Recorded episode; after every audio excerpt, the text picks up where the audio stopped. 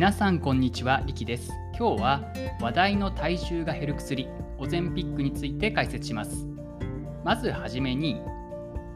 今日は週1回のインスリンではない注射製剤、オゼンピックについてです。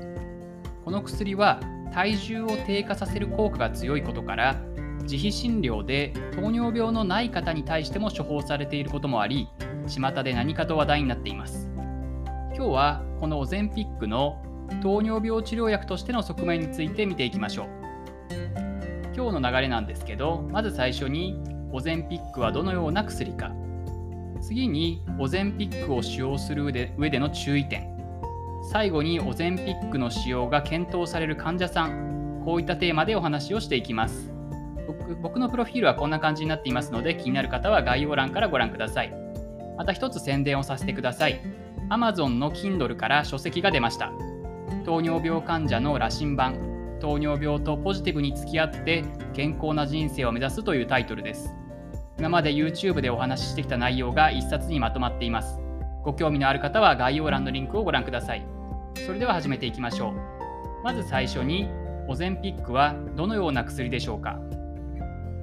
オゼンピックが血糖値を下げる基準について見てみましょう。オゼンピックは血糖依存性のインスリン分泌促進薬に分類されます。いきなりわけのわからない専門用語が出てきて動画を消そうとしている方、ちょっと待ってくださいね。これを簡単に説明すると、食事を食べて血糖値が上がるときにはインスリンを出させて、血糖値が下がったらインスリンを出させない。こういった意味です。血糖値にかかわらずインスリンを出させる薬と比較すると低血糖のリスクが低いということが特徴です。より安全ということですね。このオゼンピックの特徴としては、ヘモグロビン A1C の低下効果が強い。具体的には臨床試験だとヘモグロビン A1C が1.5から1.8%低下。体重低下の効果が強い。臨床試験ではオゼンピック 1mg で 5kg 程度の体重が低下。他に食欲が抑えられるといった特徴や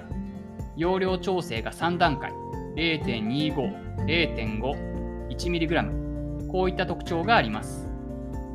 実際の使い方に関しては週1回の注射製剤です。インスリンと同じように針をつけて自己注射するものです。1本のペンに 2mg の量が入っているので使い捨てではないですね。お値段に関しては1回あたりが 0.25mg 使う方だと月に5500円程度1回が 0.5mg で使用する方は月に1万1000円程度。1回が 1mg で使用する方は月に2万2000円程度かかります。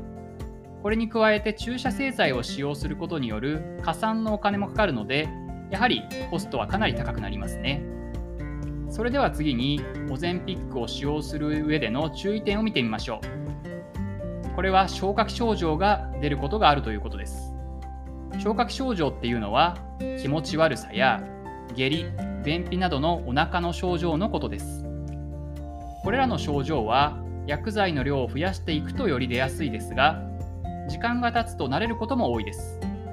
また症状の強さに関しても人それぞれで 1mg まで増量したけど全然平気という人もいれば逆に 0.25mg で吐いてしまって続けることができなかったという人もいらっしゃいます。これらの症状は体重や食欲を抑える効果とも裏腹なので実際には症状の強さや日常生活への影響体重への効果などを見ながら総合的に判断していきますそれでは3番目にオゼンピックの使用が検討される患者さんはどのような方かということについて見ていきましょう1つ目はやはり肥満の強い方ですね。特に糖尿病を発症してからの期間が短いほどベターです。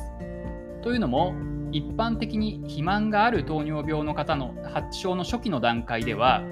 インスリンが肥満のために効きにくいのでインスリンはある程度ある程度出ている。多くの場合余分に出ています。それにもかかわらずインスリンが足りないので血糖値が上がってしまう状態になっています。体重を減らすことでインスリンが効きやすくなって今よりも少ないインスリンで血糖値を保つことができれば膵臓への負担が減るということですね。実際日本やアメリカのガイドラインにおいても